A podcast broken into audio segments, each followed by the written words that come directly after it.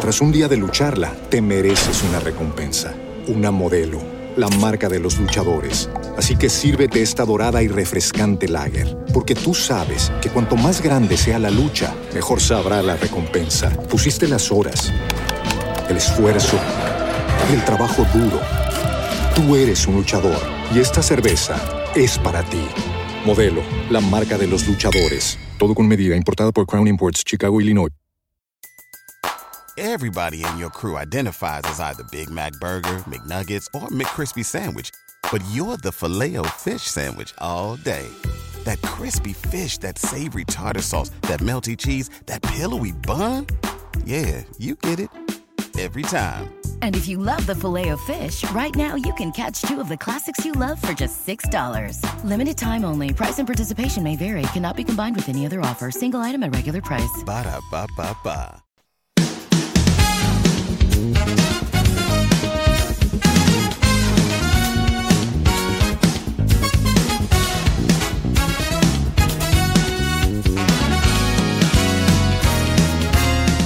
Qué gran privilegio acompañarte en el estudio de la palabra de Dios.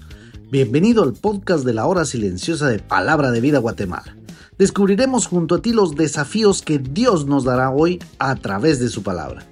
Deseamos que hayas tomado un tiempo para leer con anticipación el pasaje del día de hoy.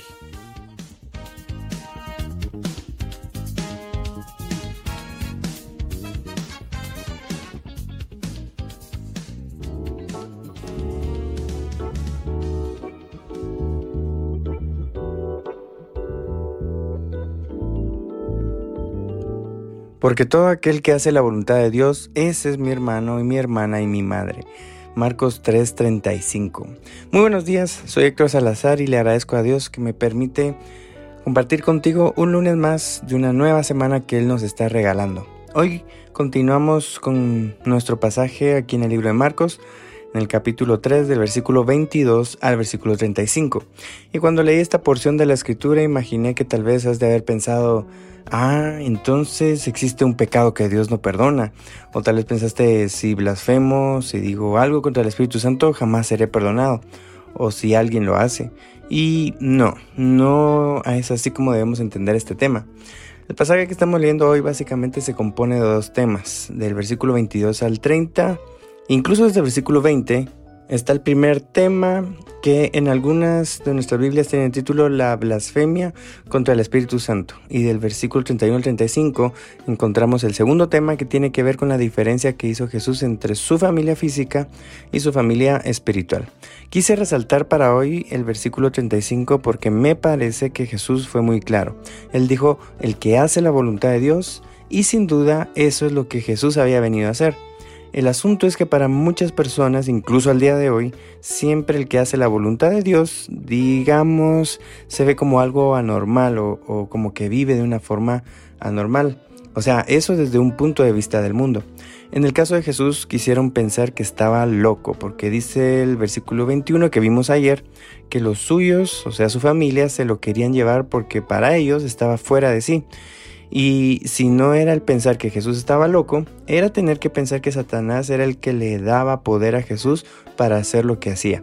No solo leemos esto acá, sino que también en eh, Mateo capítulo 9 versículo 34 y capítulo 10 versículo 25, ahí los líderes religiosos afirman que por el príncipe de los demonios, o sea Satanás, Jesús echaba fuera demonios. Ahí están hablando de lo mismo. Pero un detalle interesante, aquí en Marcos eh, los escribas no quisieron decir que Jesús estaba loco también. ¿Por qué? Porque tenían que explicar lo sobrenatural. Y eso solo se podía explicar por un poder que viniera o de Dios o de Satanás, y no de un simple loco. Entonces, por preferencias humanas y necedad, atribuyeron el poder de Jesús al diablo. Luego Jesús, eh, del versículo 23 a 27, me gusta mucho ver aquí la misericordia que él mostraba, porque dice que los llama a estos disque maestros y les habla en parábolas, o sea, usando ilustraciones. Y la verdad para mí qué paciencia la de nuestro Jesús. Porque al hablarles trata de hacer que reflexionen. Así tal vez dejarían de pensar cosas absurdas, como pensar que el diablo estaba peleando contra sí mismo, y pensarían con lógica. Incluso, por lo que dice versículo 27, tendrían que haber entendido que solo alguien más fuerte, o sea Dios, podía entrar a la casa de un hombre fuerte, o sea Satanás, y atarlo y saquear o desalojar su casa. Y entonces, ¿en qué consiste el pecado imperdonable? Eh, consiste en que estos escribas concluyeron que por el poder de Satanás Jesús echaba fuera demonios y no quisieron reconocer que era por el poder de Dios y del Espíritu Santo. Y si te preguntas, ¿y esto puede volver a suceder en nuestros días? Y la respuesta es no, porque básicamente Jesús no está entre nosotros y no estamos presenciando sus obras. Entonces, eh, alguien podría decir, ya no existe un pecado imperdonable. La respuesta es sí, sí existe. Si una persona que al igual que los escribas, básicamente por incredulidad, y agregaría por necedad también, realmente llega a pensar que Dios no existe, que la Biblia es solo mentiras, que Dios es malo, que Dios o Jesús esto o aquello, y su posición final es que no quiere creer en Jesús como su Salvador, el pecado que condenaría a esa persona es orgullo, es em, rechazo y es la incredulidad en Dios. Eh, Pablo, el apóstol Pablo dice en 1 Timoteo capítulo 1 versículo 13 que él mismo fue blasfemo, pero fue recibido en misericordia.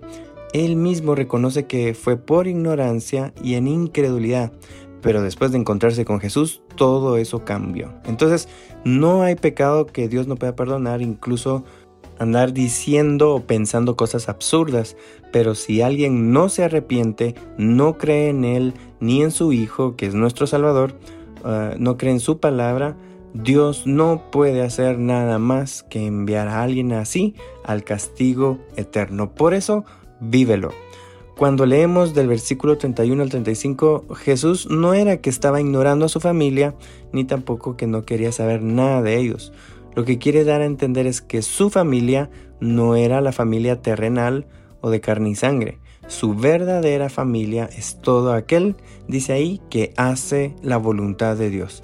Ese tipo de persona va a creer en Jesús, no va a andar pensando o diciendo cosas absurdas de Dios ese tipo de persona va a aceptar a Jesús como su Salvador y no va a vivir de acuerdo a su voluntad, sino que va a buscar hacer la voluntad de Dios y agradarlo, como lo dice la Biblia. Así que vive haciendo la voluntad de Dios cada día.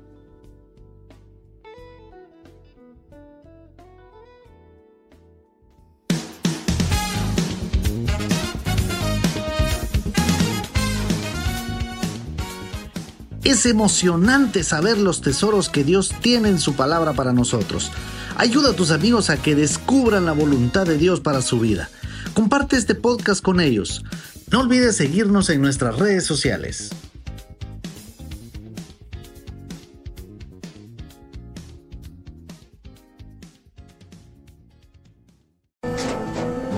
Tras un día de lucharla, te mereces una recompensa, una modelo, la marca de los luchadores Así que sírvete esta dorada y refrescante lager, porque tú sabes que cuanto más grande sea la lucha, mejor sabrá la recompensa. Pusiste las horas, el esfuerzo, el trabajo duro. Tú eres un luchador y esta cerveza es para ti. Modelo, la marca de los luchadores. Todo con medida, importada por Crown Imports, Chicago, Illinois.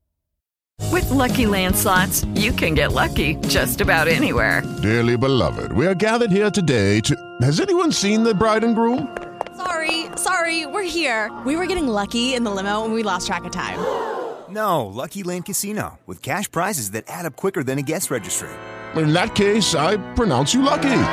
Play for free at LuckyLandSlots.com. Daily bonuses are waiting. No purchase necessary. Void where prohibited by law. 18 plus. Terms and conditions apply. See website for details.